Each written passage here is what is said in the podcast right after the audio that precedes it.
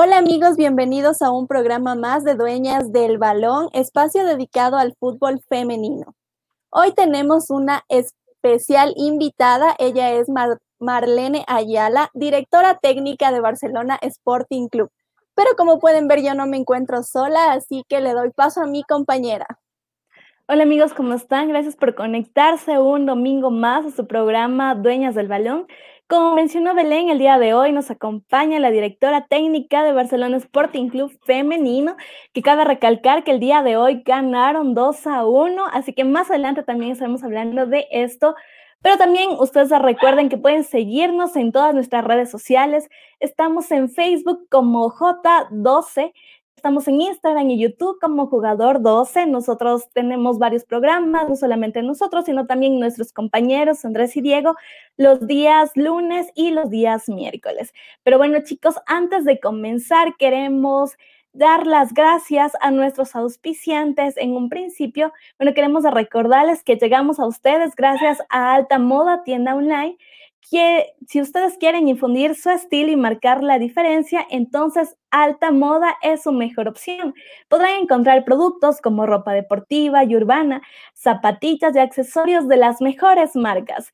En Facebook ustedes les pueden encontrar como alta moda. En Instagram también ellos se encuentran como maltamoda.es o pueden directamente contactarse a su número de WhatsApp al 09 84 49 0761. Además, si ustedes buscan los mejores artículos de tecnología, computación, mantenimiento de equipos tecnológicos, deben de visitar Aura Technology. Ellos se encuentran ubicados en la avenida Coruña, E12-52 y Toledo, en el sector de la Floresta. También pueden comunicarse al 0961 28 19 39 o pueden encontrarles en redes sociales. Ellos están en Facebook como Aura Technology y en Instagram como Aura Technology 2018. Y pues bueno amigos, si a ustedes les gusta el arte en Pixel, pueden ingresar a Instagram y a Facebook y buscar Pixelicet S. Si quieres avatars, figuras de tus animes favoritos, cantantes o logotipos personalizados, ellos son tu mejor opción puedes escribirles al 0987 49 98 55. Exactamente, chicos, pero bueno, ya en este momento vamos a empezar con nuestro programa. Como les habíamos mencionado en un inicio, el día de hoy nos acompañará la directora técnica del Barcelona. Ella es Marlene Ayala. Marlene, ¿cómo está? Bienvenida a este programa y sobre todo, gracias por podernos acompañar y que usted tiene una agenda súper apretada. Aparte, el día de hoy también tuve el partido. Le agradecemos por estar en nuestro espacio. Gracias a ustedes. Sí, estuvo un gran logro para nosotros, un arranque de la competencia. Este, pudimos ganar, remontar el marcador que nos, porque nos habían empatado y y bueno, chicas, aquí estoy yo. Gracias a ustedes por apoyar al fútbol femenino. Esto es muy bueno para nosotros que venimos desde abajo. Entonces sabemos que, que antes no teníamos todo este apoyo. Hoy nuestras chicas están muy motivadas cada día porque viene esa motivación muy grande que a través de los medios de comunicación como ustedes están ahí para promocionar nuestro fútbol femenino. Listo, chicas. Perfecto. Así es, Marlene. Excelente. Yo le quería preguntar algo. Em, ¿Qué le parece a usted este aspecto de la pandemia? ¿Le parece que esto ha hecho que los medios de comunicación se centren más en el fútbol femenino? ¿Ha sido favorable en este aspecto? Este, sí, es, es muy bueno para nosotros que haya esta promoción. Bueno, digo yo, para las personas que después de Dios quedamos con vida, ¿no? Fue una, una pandemia que pegó muy fuerte a las familias y por ende a, las actividades, a las actividades del deporte, ¿no? Pegado muy fuerte, recién estamos, podríamos decir, saliendo de todo esto, porque mientras no tengamos público eh, presente en los estadios, en los diversos escenarios, no habrá pasado totalmente la pandemia, ¿no? Pero es una forma de, seguirnos cuidando, seguir cuidando a las deportistas y por ende a sus familiares, ¿no? Eh, esto está pasando de a poco y ya volveremos a la normalidad. Exactamente, Marlene. Pero bueno, antes de comenzar ya con la entrevista, queremos darle un poquito de su biografía, que en realidad es muy extensa. Bueno, queremos contar que eh, Marlene la abandonó hace 30 años su natal Pasaje El Oro, llegó a Guayaquil obligada por su padre, quien quería que ella y su hermana menor estudien en la universidad. Marlene siempre quiso estudiar una carrera vinculada al deporte, por eso ingresó a la Facultad de Cultura Física de la Universidad de Guayaquil donde se tituló como tecnóloga deportiva. Mientras cursaba sus estudios universitarios, ya en 1999, Marlene se inscribió en un curso para entrenadores de fútbol. Después de aprobar el curso para entrenadores de fútbol, Marlene empezó su trayectoria en el Colegio Liceo Cristiano. Allí estuvo al mando del equipo femenino durante 11 largos años. Con ese equipo se colgó 58 medallas y ganó 9 trofeos todos los guarda con sal en un altar. También sabemos que en el Liceo Cristiano, Marlene encontró su vocación de formadora. Ya en el año del 2010 fue la primera mujer que formó parte de un cuerpo técnico en la tricolor, donde era asistente de Julio César Rosero. En la selección nacional estuvo aproximadamente un año y medio. Luego de esa experiencia pasó a las filas de la Federación Deportiva del Guayas, donde siguió acumulando títulos en Juegos Nacionales. Allí se mantuvo ocho años hasta que en 2019 el profesor Orly Salas le invitó a dirigir las categorías sub-14 y sub-16 de Barcelona. Con esta última división se coronó vicecampeona nacional en la competencia Comebol. Hoy Marlene Ayala está a cargo de la división femenina del equipo más popular a nivel local, que es Barcelona Sporting Club. Como habíamos mencionado, es una extensa biografía. Sabemos que hace 21 años atrás usted eligió esta carrera y su vocación. Marlene, quisiéramos iniciar preguntándole cómo nació el gusto por el fútbol. Siempre, desde niña, desde que estaba en la escuela, jugar con los, con los compañeros de escuela. Mi atracción del fútbol fue un arranque alrededor de, de los 10 años eh, de ahí continué jugando mientras eh, corría con mi adolescencia. Seguí jugando cuando me convertí en madre y luego hasta emigrar a Guayaquil en que tuve la oportunidad de, hacer esta carrera a fin con el deporte y haberme involucrado de inmediato, ¿no? Para ejercer la profesión de entrenadora con, con el apoyo de esta institución educativa entonces, siempre me gustó el deporte, me encanta, porque es una, es una forma de, tener eh, un cuerpo sano y una mente sana, ¿no? Y bueno, y descubrí esta vocación como formadora porque en esta institución educativa había que salir a captar talentos, a buscar niñas porque no era fácil encontrar chicas que les guste el fútbol, había muy pocas. Entonces había que captar talentos, irlas a buscar a sus casas, a las diferentes instituciones para traerlas a este colegio que vengan a, estudiar y, y, a practicar un deporte que les servía de mucho, ¿no? Y bueno, usted nos cuenta que siempre le gustó el deporte, siempre le gustó el fútbol. Usted desde muy pequeña sabía que quería dedicarse a esto como profesión, entendía lo difícil que es aquí en el Ecuador hacer una profesión del deporte? ¿Cómo ha sido su experiencia? No, no crea que fue fácil porque en aquel entonces asistíamos a diversos seminarios o cursos. Habían dos o tres mujeres, le hablo de hace 18, 20 años atrás. Eh, toda la mayoría eran hombres. En una ocasión le manifesté a mi papá que estaba estudiando eso y me dijo que eso era solo para hombres, que por qué estaba yo ahí. Eh, sí, tuve muchas dificultades porque había que ir venciendo en algo ese machismo, ¿no? Que no era solamente algo para hombres y que las mujeres preparándonos debidamente también podíamos competir con ellos y, y bueno, desde entonces todo seminario, todo curso ha habido en el país, mientras tuve la oportunidad de asistir, lo hice. Incluso hice uno en México que me mandó la ecuatoriana de fútbol a un seminario FIFA muy avanzado. Entonces, la preparación académica es muy importante para, para continuar en esto, ¿no? Y transmitir a las niñas, porque antes había algo de empirismo en la preparación para una deportista, en este caso las niñas, ¿no? Ahora no, tenemos la necesidad y la obligación de, de prepararnos, de prepararnos para llegar a ella y para transmitir a ellas conocimientos, ¿no?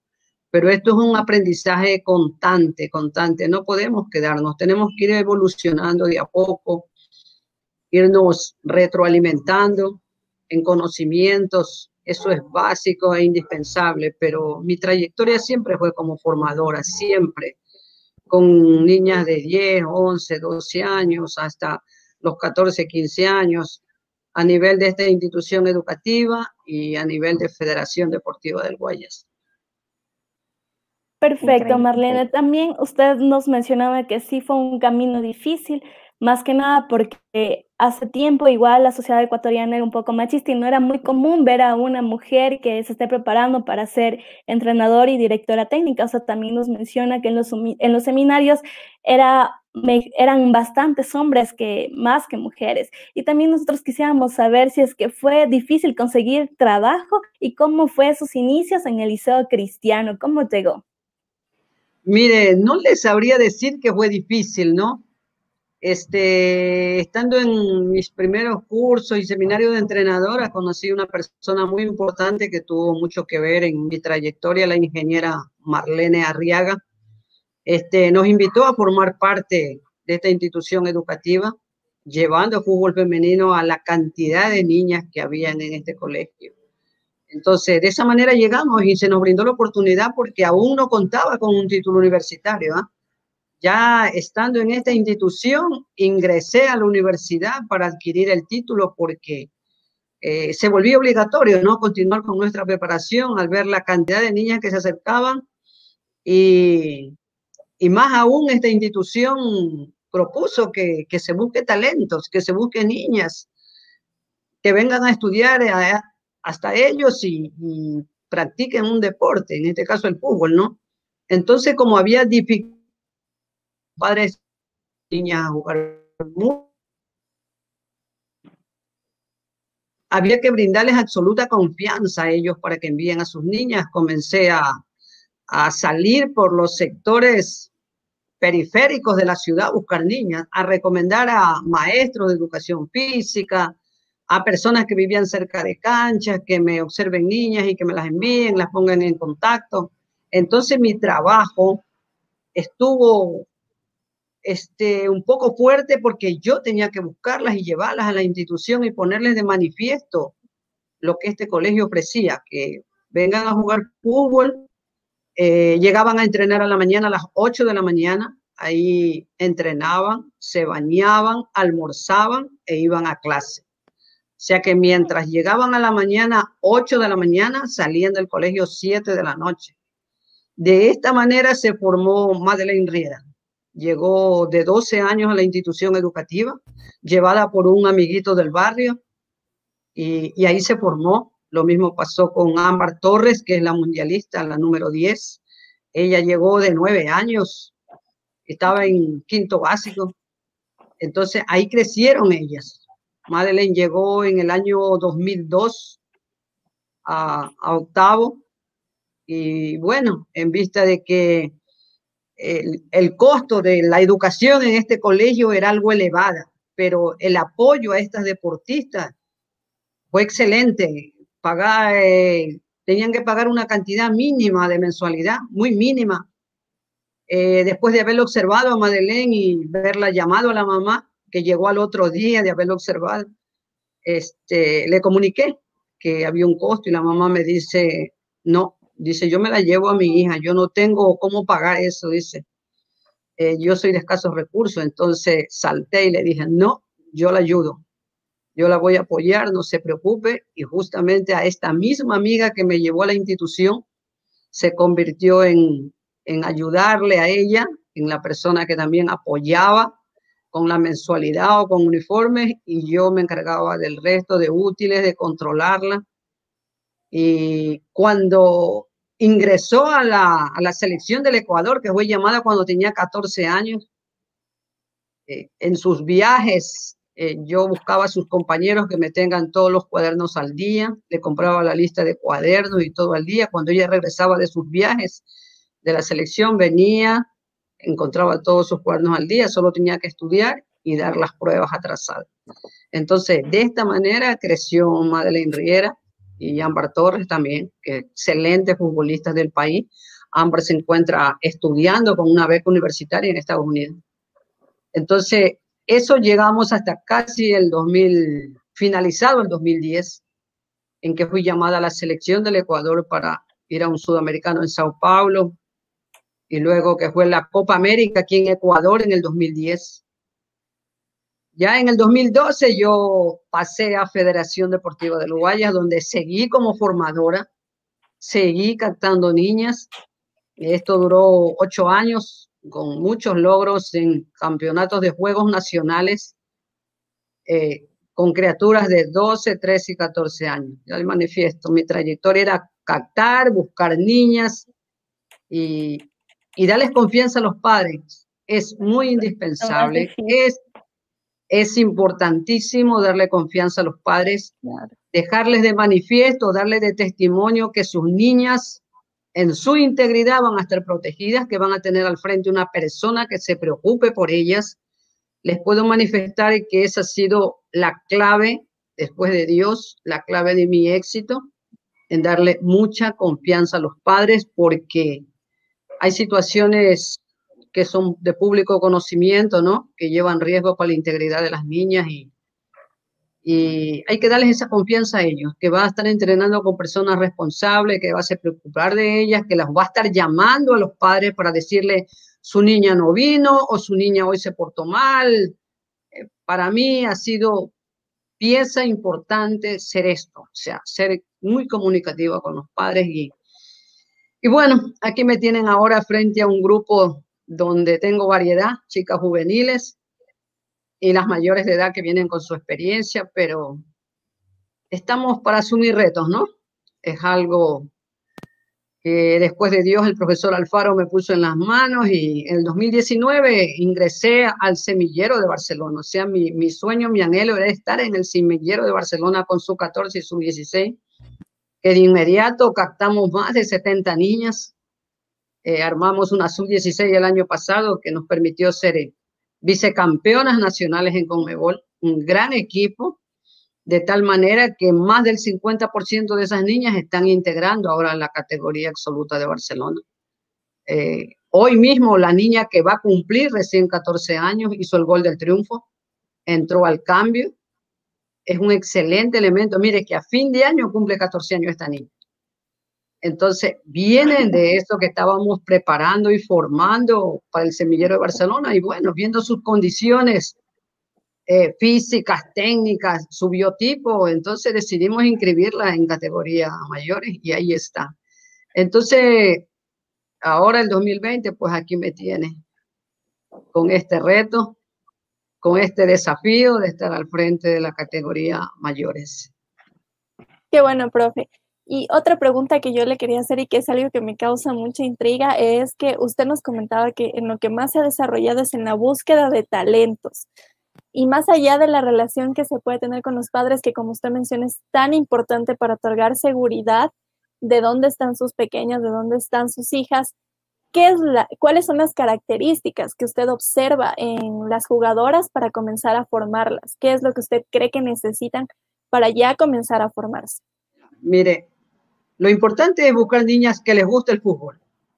Eh, tienen, las niñas saben que el fútbol es un deporte de choque, de roce fuerte. Entonces, tiene que ser una niña que le guste realmente el fútbol, eh, que usted ya se encuentre en ella algo de dominio de fútbol. A veces es aparte o se vuelve necesario eh, y que no le tenga miedo al balón, por supuesto pero créanmelo que es muy difícil que, que, a una cancha se acerque una niña que no le gusta el fútbol, que sabe que va a salir con una uña quebrada, va, en algún momento puede salir con una pierna rota. Entonces es muy difícil, siempre se acercan esos valientes que tienen actitud. Lo primero de lo primero es la actitud de ellas. No, a mí me gusta el fútbol, yo quiero solo fútbol. O de pronto usted se encuentra por ejemplo, ahora en la sub-14 tenemos dos criaturas de 11 años. Usted les da un balón y ellas se duermen con el balón. Un dominio total del balón. Entonces, ahí está una campeona. Solamente hay que darle mucha confianza, eh, alimentarle su, su, mente, porque el fútbol se lo juega con la mente, con la cabeza, eh, se lo ejecuta con los pies. Entonces, eso ya nos encargamos los entrenadores de alimentar todo ese gusto por el fútbol, darle confianza, nada de maltrato. Oiga, en nuestro medio todavía quedan entrenadores que piensan que con el maltrato verbal van a hacer una campeona. No se las hace así, se las hace dándoles confianza, mucha confianza, mucha ayuda. A veces uno ha tenido que convertirse en madre para sacarles una lágrima porque eh, traen problemas de sus casas, hogares disfuncionales. Entonces, mi trayectoria se ha basado en eso, en, en más que hacerla una campeona para que me haga reconocida, para que me haga ganar una medalla, más que eso, formar al ser humano, ayudarla, fortalecerla y decirle que, que al llegar a la línea de la cancha, los problemas se quedaron allá olvidados. Acá venimos a divertirnos, a sonreír y, hacer lo que nos agrada. Esa es la clave para formar eh, realmente campeonas. Perfecto, igual como nos mencionaba, más allá de formar a excelentes jugadoras, también forma a excelentes seres humanos. Igual estaba viendo algunas entrevistas de Madeline Riera, eh, ella mencionaba que era usted como su madre y a esa también va mi pregunta. ¿Usted qué siente cuando las ve triunfar y seguir sus sueños? Porque sabemos, como nos mencionó Madeline, Ámbar, Tamara, Andrea Morán, Nicole, pasaron por, su, por sus o sea, usted fue su entrenadora, ajá, exacto. Y entonces cuando les ve triunfar y sobre todo igual a Madeline, que fue la goleadora del año pasado, ¿usted qué siente? ¿Qué le hace pensar que ellas ya pudieron lograr cumplir todos sus sueños? Es, es una emoción muy grande, ¿sabe? Haber tenido la oportunidad de, de aportar con un granito de arena en su crecimiento como persona, como deportista. Es muy grande, ¿no? El año pasado que que Madeleine le hizo los tres goles a Barcelona en el Monumental. Eh, salió corriendo a saludarme porque me vio ahí, yo estaba ahí y me dice, esto es lo que tú hiciste, esto es lo que tú formaste, así que no me vengas a reclamar. yo no estaba en Barcelona, yo simplemente fui al público, ¿no? Pero en las gradas.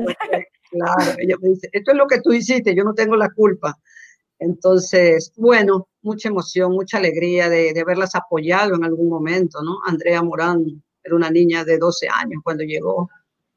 Este, no tenía cédula, hubo que sacarle la cédula. Entonces era un poco prohibida.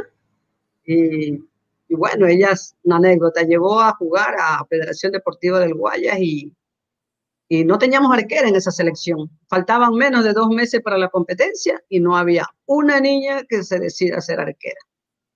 Entonces, con otro maestro, le insistimos, tú tienes que ser arquera. No, eso no, a mí no me gusta. Es que si no eres arquera, no vas a la selección.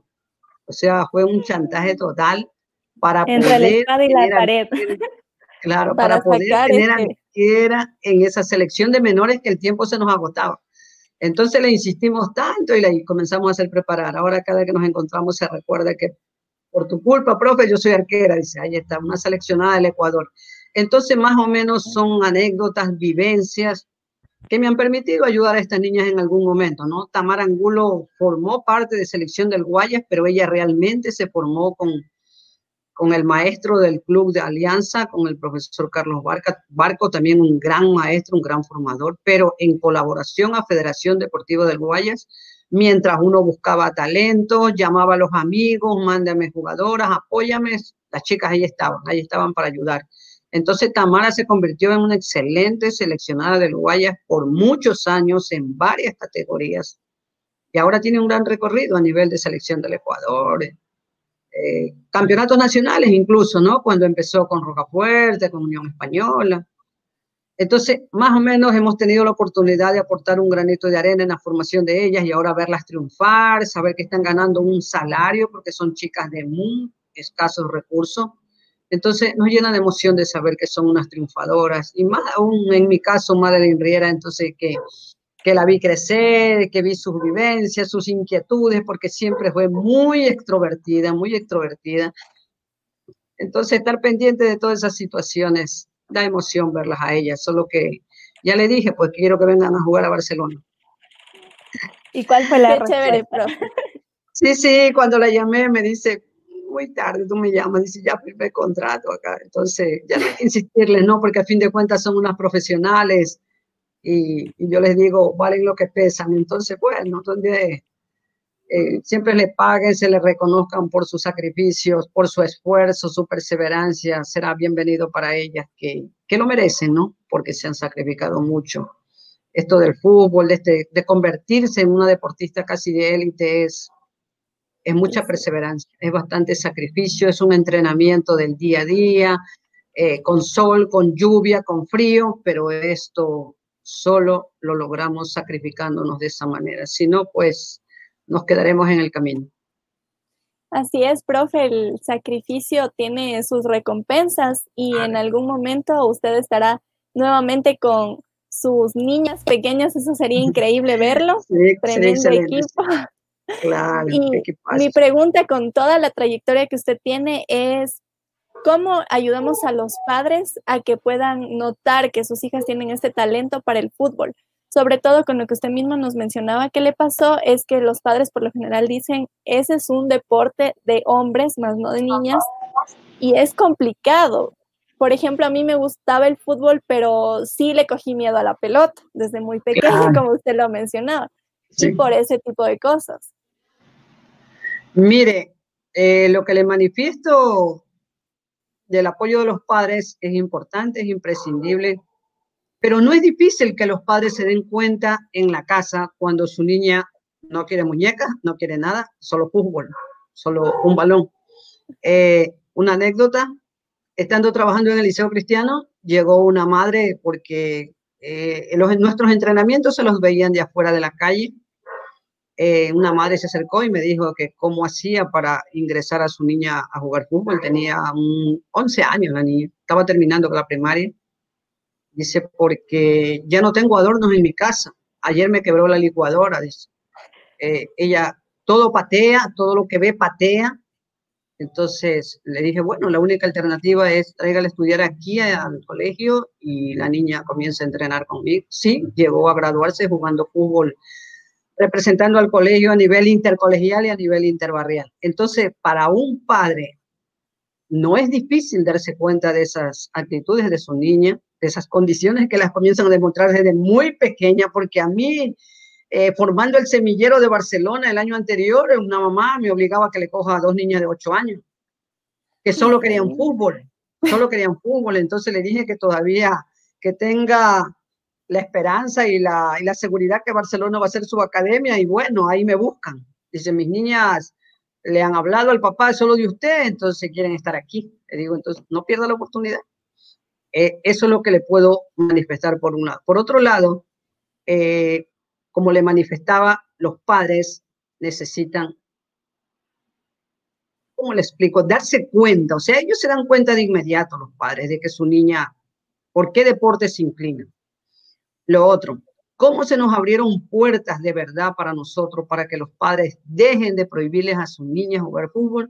Se nos abrieron las puertas en Ecuador a raíz de la primera clasificación al Mundial en el 2014. Habiendo acudido a este Mundial en el 2015 en Canadá, este, créamelo que si yo antes era la entrenadora que salía a buscar o andaba rogando que a jugar fútbol, eso se terminó. Me llegaban cantidad, cantidad de niñas, de tal manera que yo siempre les estoy recordando a ellas. Yo aquí tengo 30 niñas. Si me entero de alguna que se porta mal en la casa, solita se va a la casa porque tengo bastantes. Entonces, con eso cada una se va esforzando y esforzando y, y ya no hay ese tabú, digamos, que había antes, ¿no? Ese impedimento de que se le pueden dañar las piernas o tantas situaciones más. Todo depende de los padres. Y lo que les he manifestado, mientras ellas sean menores de edad, mientras los padres estén totalmente con la tutela sobre ellas, eh, siempre vamos a tener chicas en la cancha. Nunca nos van a faltar porque ahora los padres apoyan en cantidad a sus hijas que jueguen fútbol, cada vez las ven mejores, van a celebrar. Imagínense hoy día ver la alegría de estos padres de esta niña tan tierna, hacer un gol en la categoría absoluta de Barcelona es fenomenal. Es una niña que el papá me la confió hace dos años. Me la llevó a inicio del 2018. Yo estaba trabajando en otro lugar, en un club, en la Serie B, y ahí me la llevó. Entonces ahora ve, él ve la niña dónde se encuentra y eso es alegría para los padres.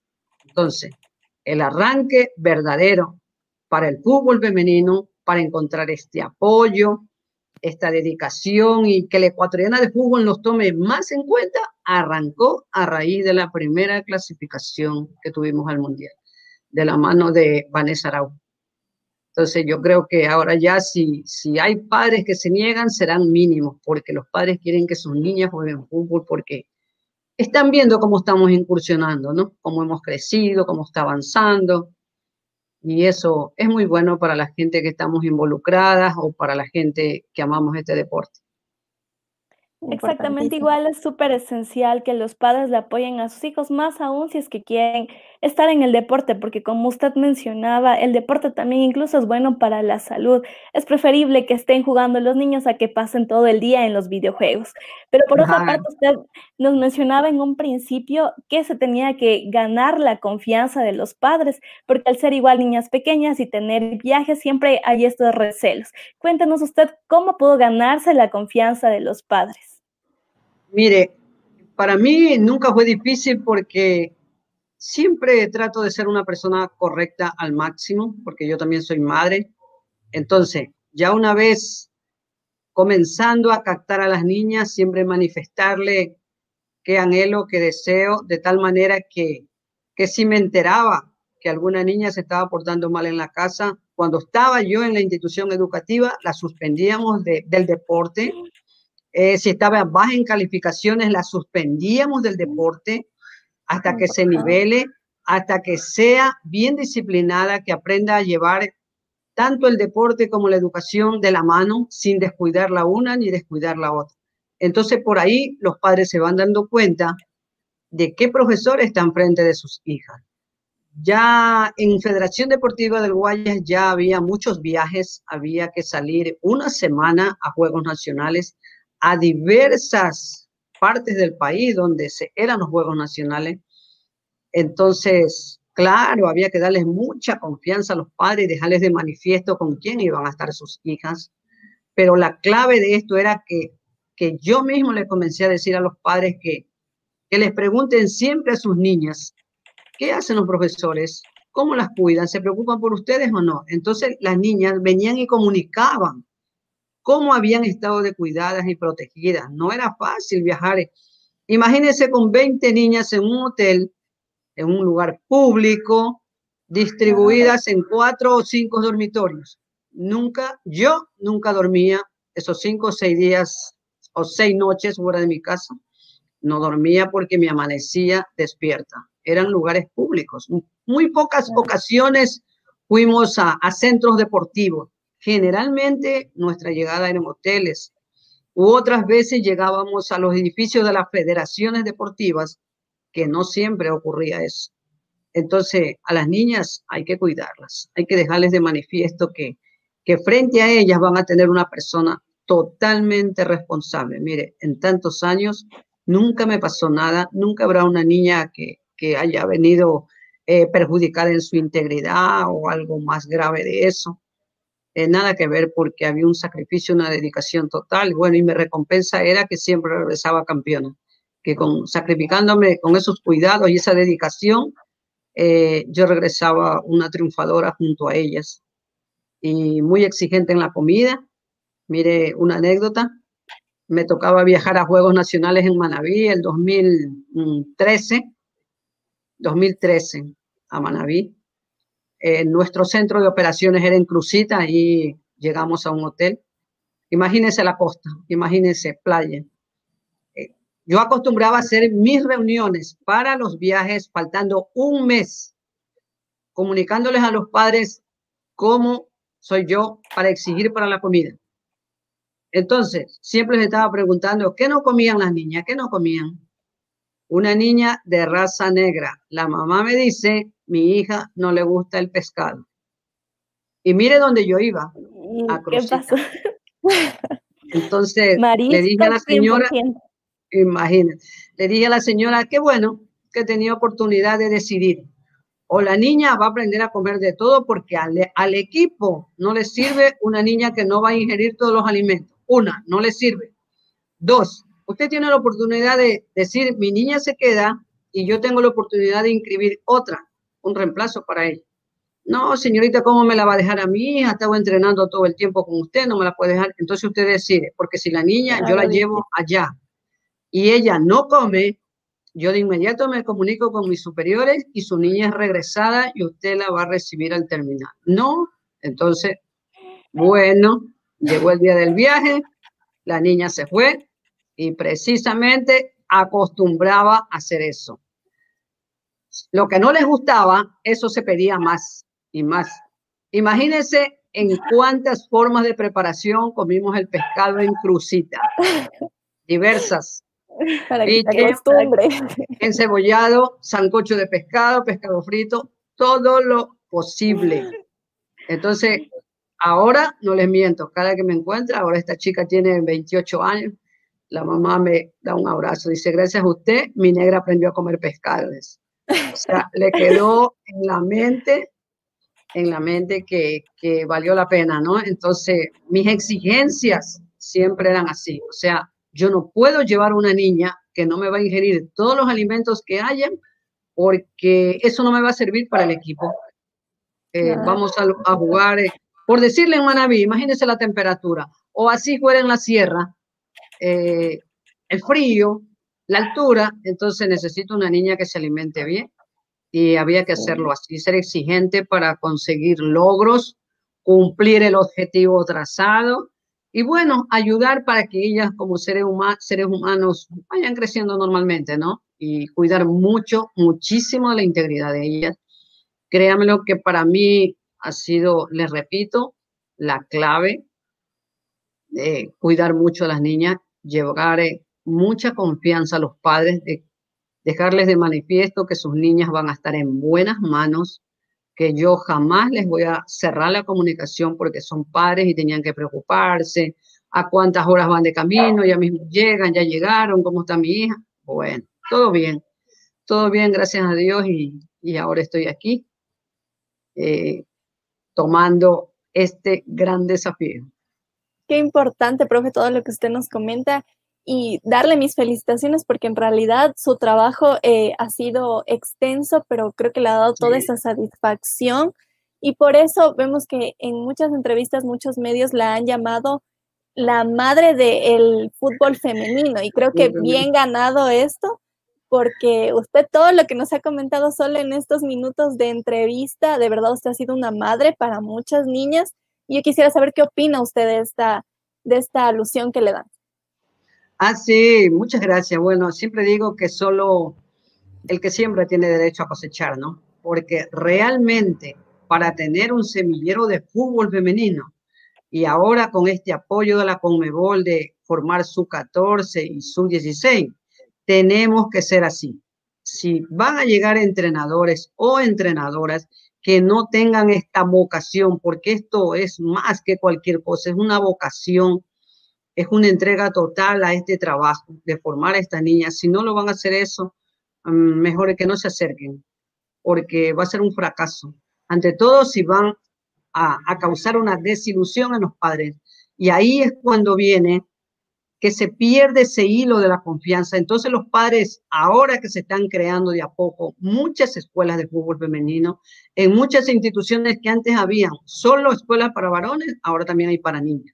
Entonces, si ahí no tienen, no tienen verdaderos formadores donde van a haber niños y niñas, este, mejor que no lo hagan, que le dejen para una persona que tenga realmente vocación para enseñar, porque este, a la niña hay que enseñarle a patear un balón, a pegar un balón. Si no voy a tener esa confianza, o sea, esa dedicación para con ella, ¿para qué la voy a tener? Entonces, Claro, nosotros en el caso acá, Barcelona es un semillero que pretende eh, tener su propia fuente de jugadoras, su propia cantera de jugadoras, su 14 y su 16. Mire que la sub-16 ya está aportando a las mayores.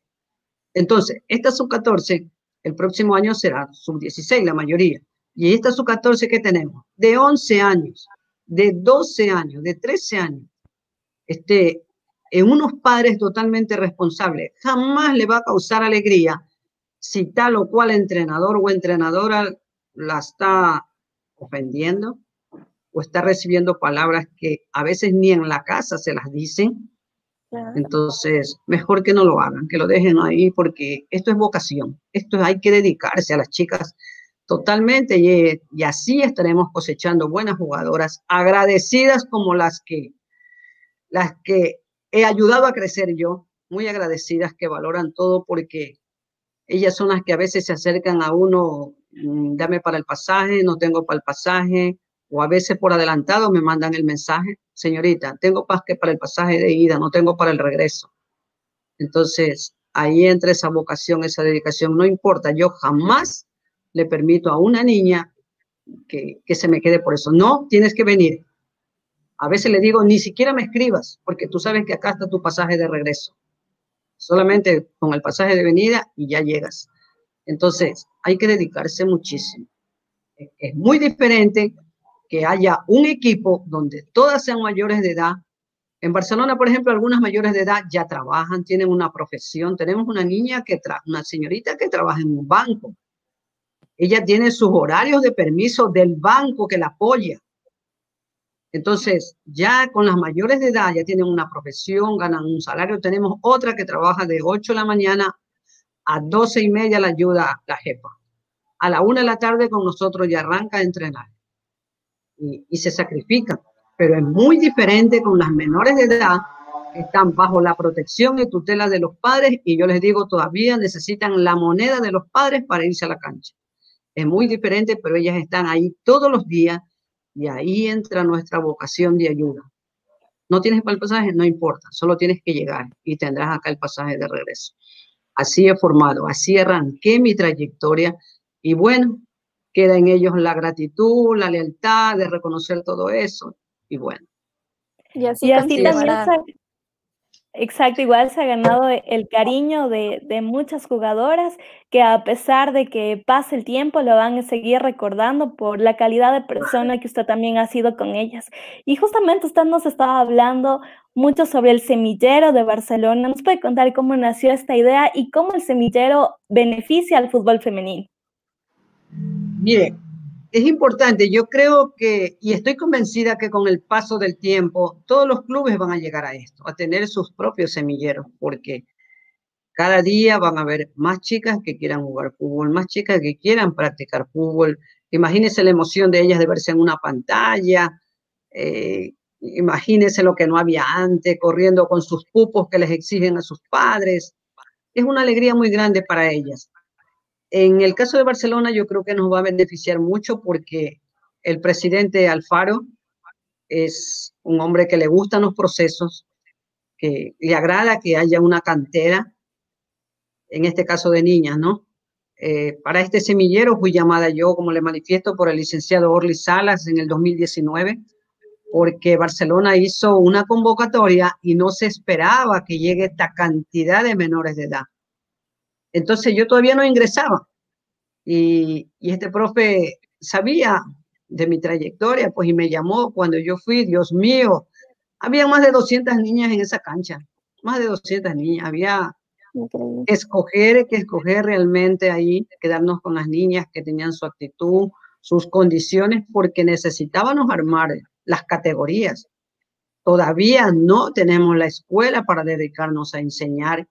Entonces captamos creo que alrededor de 30 niñas por cada categoría, que es lo que necesitábamos de urgencia. De tanto escoge y escoge más de dos meses, entonces. Pero en el momento que Barcelona arranque con una academia de fútbol femenino o su propio semillero, yo creo que va a haber niñas en cantidad que siempre están buscando jugar para Barcelona. Entonces, eso va a ser muy fantástico, muy bueno para el crecimiento del fútbol y, y estoy convencida que todos los clubes van a optar por hacer eso porque ya en muchos clubes sí hay menores de edad muy pequeñas. Y, y lo otro que tenemos competencia, tenemos una sub-14, que el campeón se va a Paraguay, lo mismo una sub-16.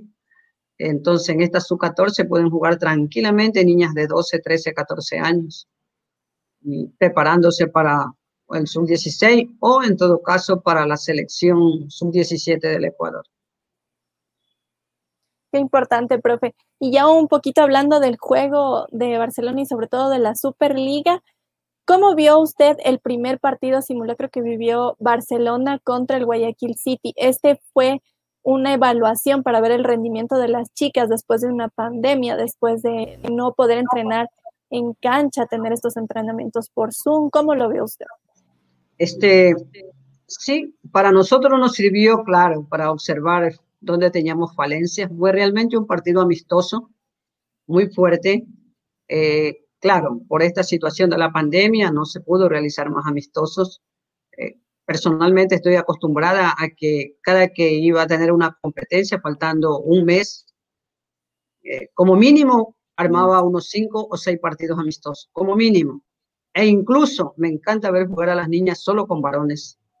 Se hacen más fuertes, se las ve cómo van a ir ellas, si, si, están aptas para una competencia donde el rival puede ser más fuerte que ellas.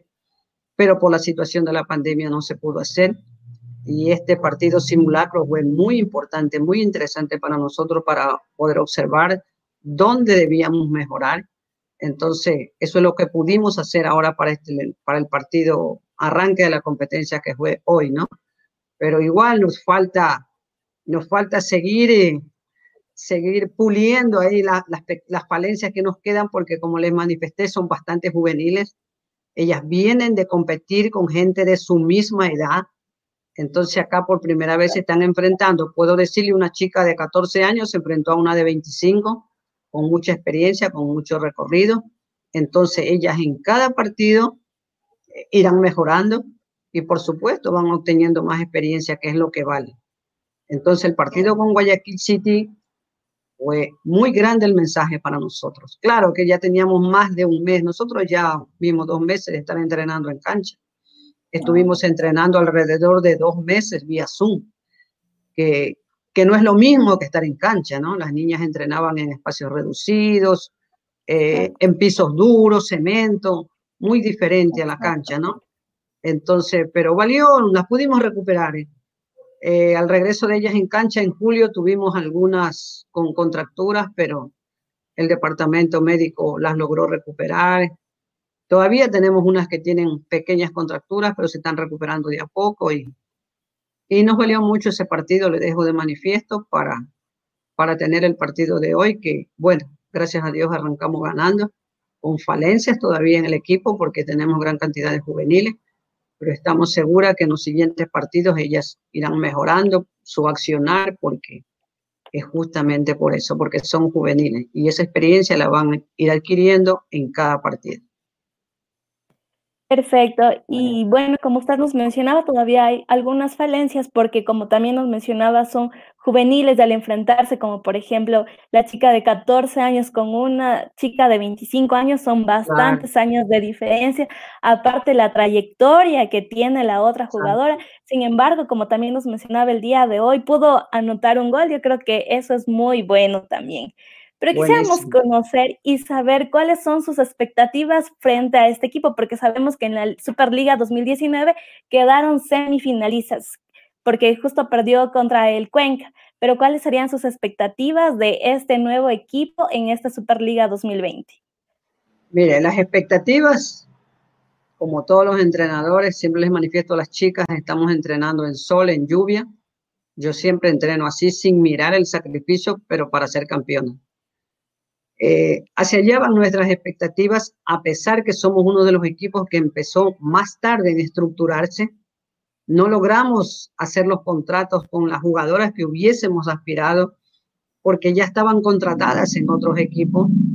Sin embargo, eso no ha impedido de que logremos formar un equipo eh, más o menos fuerte, con algunas chicas del año anterior que vienen con experiencia, que se van, contagiando esa experiencia a nuestras juveniles pero nuestra preparación va encaminada a eso, a estar entre los mejores equipos. Para eso estamos trabajando, para eso estamos entrenando. Tenemos la firme convicción que vamos a llegar hacia allá. Y un poquito, profe, hablando de los entrenamientos y hablando también con esta diferencia de edad, las chicas que son más pequeñas necesitan más entrenamiento para poderse enfrentar a otras jugadoras con más trayectoria, como mencionado Fer, y con más años.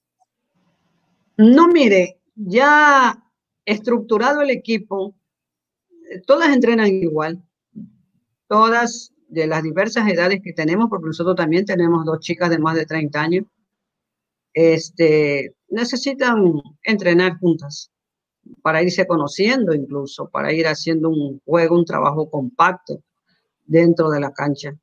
Eh, desde el momento que decidimos inscribirlas, incluida esta menor y las, y las 10 chicas que tienen exactamente 16, 17 años, entonces ha sido un entrenamiento todas unidas, todas. Eh, no podemos hacer un trabajo separadas porque eso no nos llevaría a formar un equipo estructurado, compacto. En la cancha son 11 y esas 11 con, con sus distintas edades tienen que entenderse y tienen que rendir técnica, físicamente lo mismo y por supuesto tácticamente, ya el juego en equipo. Entonces, siempre han estado unidas. Desde que el equipo se estructuró, han participado iguales de los mismos trabajos físicos, eh, sean estos de alta o de baja intensidad, de bajo o alto volumen, han estado lo mismo todas. Claro, igual es importante que entrenen juntas para que se vayan adaptando y conociendo y todas formen, como usted dice, no, un solo complemento. También quisiéramos saber cuál sería su opinión sabemos que el año pasado inició la primera Superliga 2019. ¿Usted cree que iniciar la Superliga ayudó para que se visibilice más lo que es el fútbol femenino? Claro que fue un gran arranque la Superliga, ¿sabe? Ah, desde todas maneras, esto que vino, diría yo, de lo alto de la FIFA con Mebol, la orden que todos los clubes tengan fútbol femenino, tengan sus equipos. Ese fue un gran arranque, un gran avance, a pesar que no, el fútbol femenino no está generando ingresos, está generando egresos. Y ahí viene el sacrificio, el esfuerzo de la dirigencia de apoyar al fútbol femenino. Sin embargo, dos equipos se quedaron, creo que América y Quito y el equipo de Santo Domingo, justamente por situación económica. Se, se, quedaron afuera. Entonces, eso afecta, ¿no? Porque a pesar de que las chicas se distribuyeron en diversos clubes, no todas lograron hacerlo, pero que haya habido esta orden de lo alto de las entidades del fútbol para que los clubes de varones tengan el equipo femenino es bastante, es bastante. Entonces, claro, hay consecuencias, ¿no? Hay, hay dineros que las niñas necesitan, los mismos clubes los necesitan, pero si metemos el hombro todo, yo creo que pronto saldremos de todo esto y pronto habrá en el fútbol femenino auspiciantes, entidades que quieran apoyar. Entonces, esos recursos económicos serán bienvenidos en los clubes que están apoyando, que tienen que cumplir con estas órdenes de tener sus categorías femeninas, más aún lo que ordenó Conmebol su 14 y su 16, que son que son semilleros necesarios, muy necesarios para los clubes, porque de esa manera estas chicas estarían compitiendo. y no llegarían, digamos, ciegas a jugar una categoría absoluta, como lo que estamos nosotros viviendo ahora, que tenemos cantidades juveniles en esta categoría. Sí, es un, es un gran apoyo que nos llega, un gran apoyo y yo creo que de esta situación económica el fútbol femenino va a salir porque pronto las empresas van a extender sus, sus manos para ayudar a las chicas. Y en este aspecto, profe, ¿qué es lo que le falta todavía al Ecuador en cuanto a apoyo al fútbol, al fútbol femenino para seguir adelante con este proceso, para comenzar a participar más, para que exista este equilibrio entre salarios del fútbol masculino y el fútbol femenino, para que exista todo esto, ¿qué es lo que hace falta? Mire, ante todo, la empresa privada, ¿no? Eh, la empresa privada debe brindar eh, más apoyo para que haya más ingresos para el fútbol femenino. De esa manera ya no habrían clubes que se quedan sin competir por, por falta de recursos económicos. Entonces, eso nos hace falta, pero estoy convencida de que eso se irá dando de a poco, como ya le manifesté, esos ingresos van a llegar, ese apoyo va a llegar que lo necesitamos. Y, en el momento que los clubes comiencen a instaurar sus propias escuelas de fútbol, también va a haber ingresos, escuelas de fútbol femenino, va a haber ingresos porque estoy muy convencida que cada día surgirán más chicas que quieren jugar fútbol, más chicas que querrán estar en sus, ídolos, en sus equipos preferidos o en sus equipos que están cercanos de sus casas, de sus barrios. Entonces, todo eso va a generar ingresos porque habrá un apoyo de los padres. Eso es, yo anhelo y hago un llamado a la empresa privada que comience a apoyar el fútbol femenino. De esa manera estamos ayudando a nuestra juventud, estamos ayudando a las adolescentes, porque son tiempos difíciles para nuestra juventud, ¿no? Y de todas maneras el deporte las convierte en luchadoras, en valientes, en que saben que tienen que ser disciplinadas para mantenerse en un equipo y, esa disciplina se va a contagiar en sus vidas, en el diario y les va a ayudar mucho para crecer como personas, como seres humanos, incluso a prepararse, a educarse, ¿no? El deporte le puede abrir muchas puertas y, le hace un despertar a su mente de que saben que todo lo que se quieran ganar en la vida se lo van a ganar con esfuerzo, que nada es fácil, en este caso, en el fútbol, la clave está en sudar la camiseta que le decimos a las chicas, tienes que sudar la camiseta. Entonces está demostrando su actitud, su compromiso con el equipo, que no es nada fácil.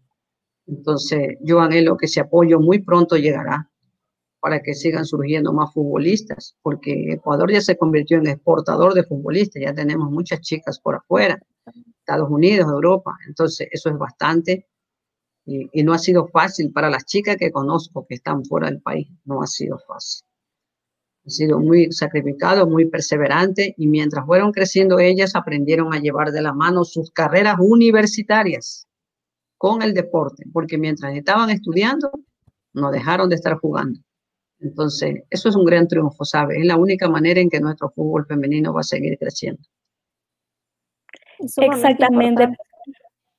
También como habíamos visto en días anteriores que existe una alianza con CNT y, DirecTV también para pasar los partidos y transmitir los de la Superliga Femenina. Creo que también esto es un gran avance porque antes solamente se pasaban por medios digitales. Entonces, al ver que estas empresas privadas van a transmitir la Superliga Femenina, ¿cree que Ecuador empezará a consumir fútbol femenino?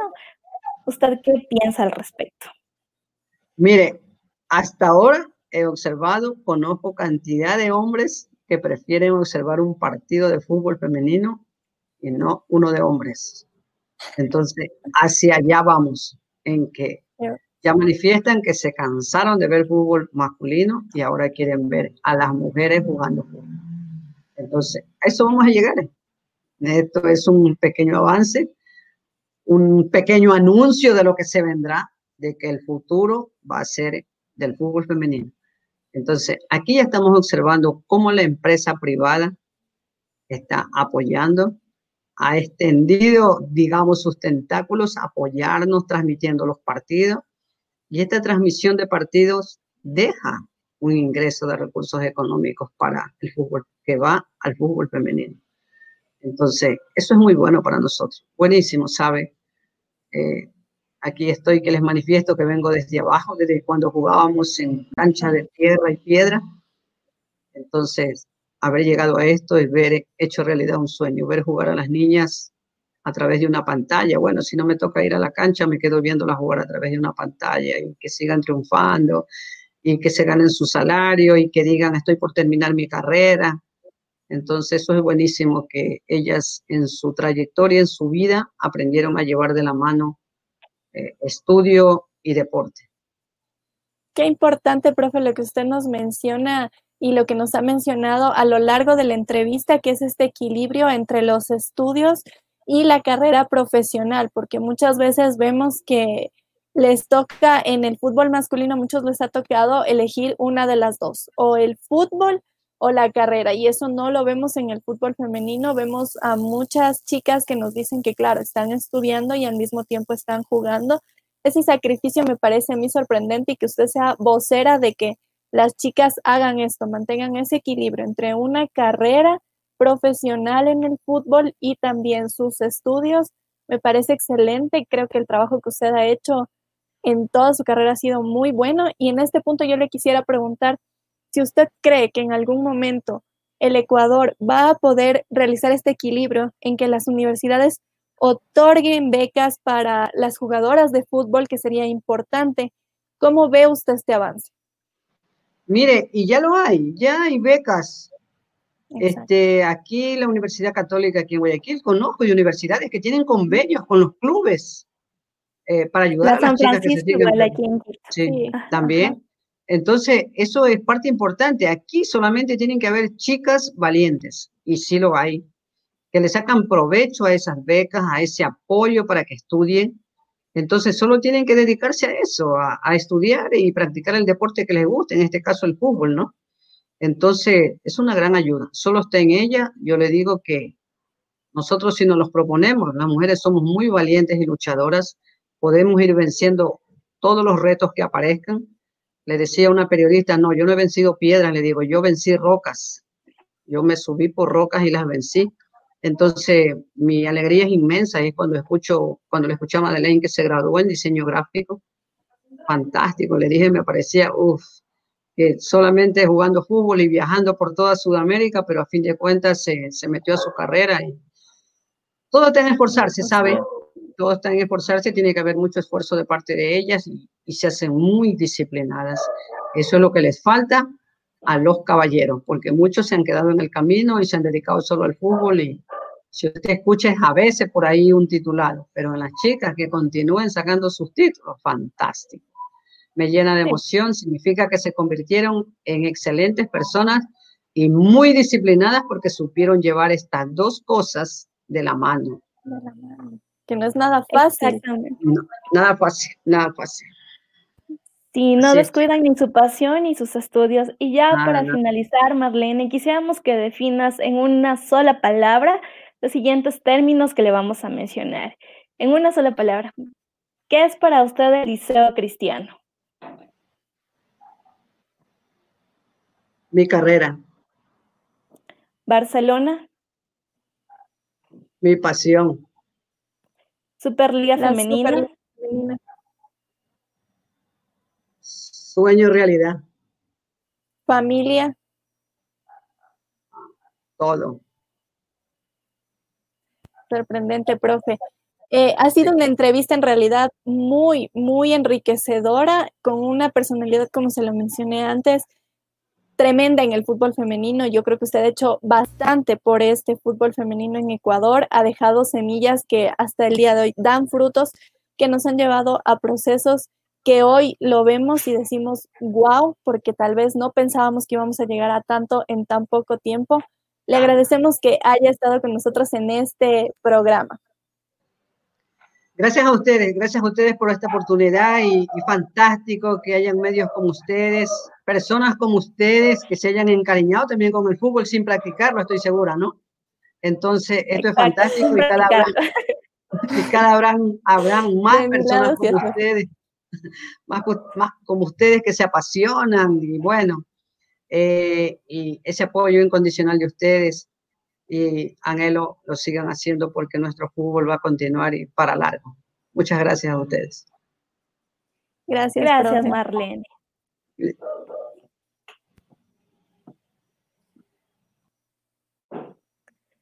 Y bueno chicos y chicas, ya hemos llegado a la parte final de nuestro programa. Esta vez nos extendimos un poquito en la entrevista, como casi siempre nos ha estado pasando, pero es que con la calidad de invitadas que hemos tenido, es mejor no dedicar un poquito más de tiempo para conocer todas las experiencias, creo que es fundamental. Y bueno, nosotros hemos llegado... Continúa, Belén. Sigue.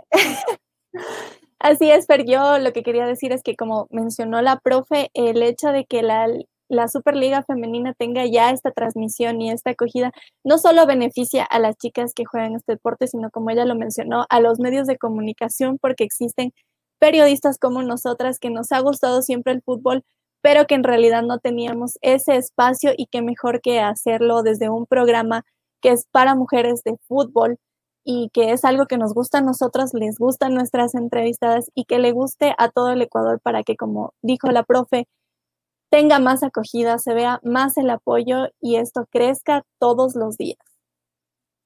Exactamente, pero igual nosotros les invitamos como siempre a consumir fútbol femenino. Ustedes esperen la segunda fecha, que igual el próximo fin de semana, como ustedes también conocen, los partidos son de ida y vuelta, así que el próximo fin de semana también va a estar muy reñido. Sabemos que hay algunos equipos que han ganado con goleada, como es el caso de Dragonas Independientes del Valle. Entonces creo que sí ha sido una liga muy interesante. Igual nosotros le estaremos subiendo en todas nuestras redes sociales información de todos los de todos los partidos y de cómo va a estar la tabla de posiciones, así que pueden seguirnos en nuestras redes sociales. Recuerden que estamos en Facebook como J12, en Instagram y en Twitter y en YouTube estamos como Jugador 12. Así es, eh, esperamos que estén atentos a nuestras redes sociales como tú mencionabas porque vamos a estar subiendo más información de la Superliga Femenina. Tienen que estar súper atentos, no se pueden perder de nada. En estos días vamos a estarles dando un resumen y jugador 12 se viene con muchas sorpresas, tanto en el fútbol masculino como en el fútbol femenino, así que muy atentos. Exacto, chicos, pero bueno, eh, como ustedes saben, nosotros llegamos gracias a Alta Moda, tienda online. Si ustedes quieren infundir su estilo y marcar la diferencia, entonces Alta Moda es su mejor opción, ya que podrán encontrar productos como ropa deportiva, urbana, zapatillas y accesorios de las mejores marcas. Ustedes pueden encontrarlos en Facebook como Alta Moda, en Instagram se encuentran como maltamoda.es o pueden directamente escribirles un mensaje a su WhatsApp que es al 09 84 49 07 61. Y por otra parte, si buscan los mejores artículos de tecnología, computación y mantenimiento de equipos tecnológicos, deben visitar Aura Technology. Se encuentran ubicados en la avenida Coruña E12-52 y Toledo, sector La Floresta o pueden comunicarse también al número 0961 28 19 39. O si ustedes desean, también pueden encontrarle en sus redes sociales. Ellos están en Facebook como Aura Technology y en Instagram como Aura Technology 2018. Bueno, y si a ustedes amigos les gusta el, el arte en Pixel, pueden ingresar a Instagram o a Facebook y buscar a nuestros amigos de Pixelit S si quieren avatar, figuras de sus animes favoritos, cantantes, logotipos personalizados, ellos te lo elaboran de forma artesanal. Así que ustedes pueden comunicarse al 0987 49 98 55. Pues bueno, amigos, hemos llegado al final de este segundo programa, gustosos de poder estar aquí con ustedes y traerles toda la información de la Superliga Femenina. Exacto, chicos. Y recuerden que tenemos una cita pendiente el próximo día domingo a partir de las 7 de la noche, pero también no se olviden de estar pendiente de los programas de nuestros compañeros Andrés y Diego. Ellos tienen los programas el día lunes y el día miércoles igual a las 7 de la noche. No se pierdan porque siempre viene con las mejores entrevistas, súper buenos invitados y sobre todo la mejor información. Así es, así que nosotros nos despedimos.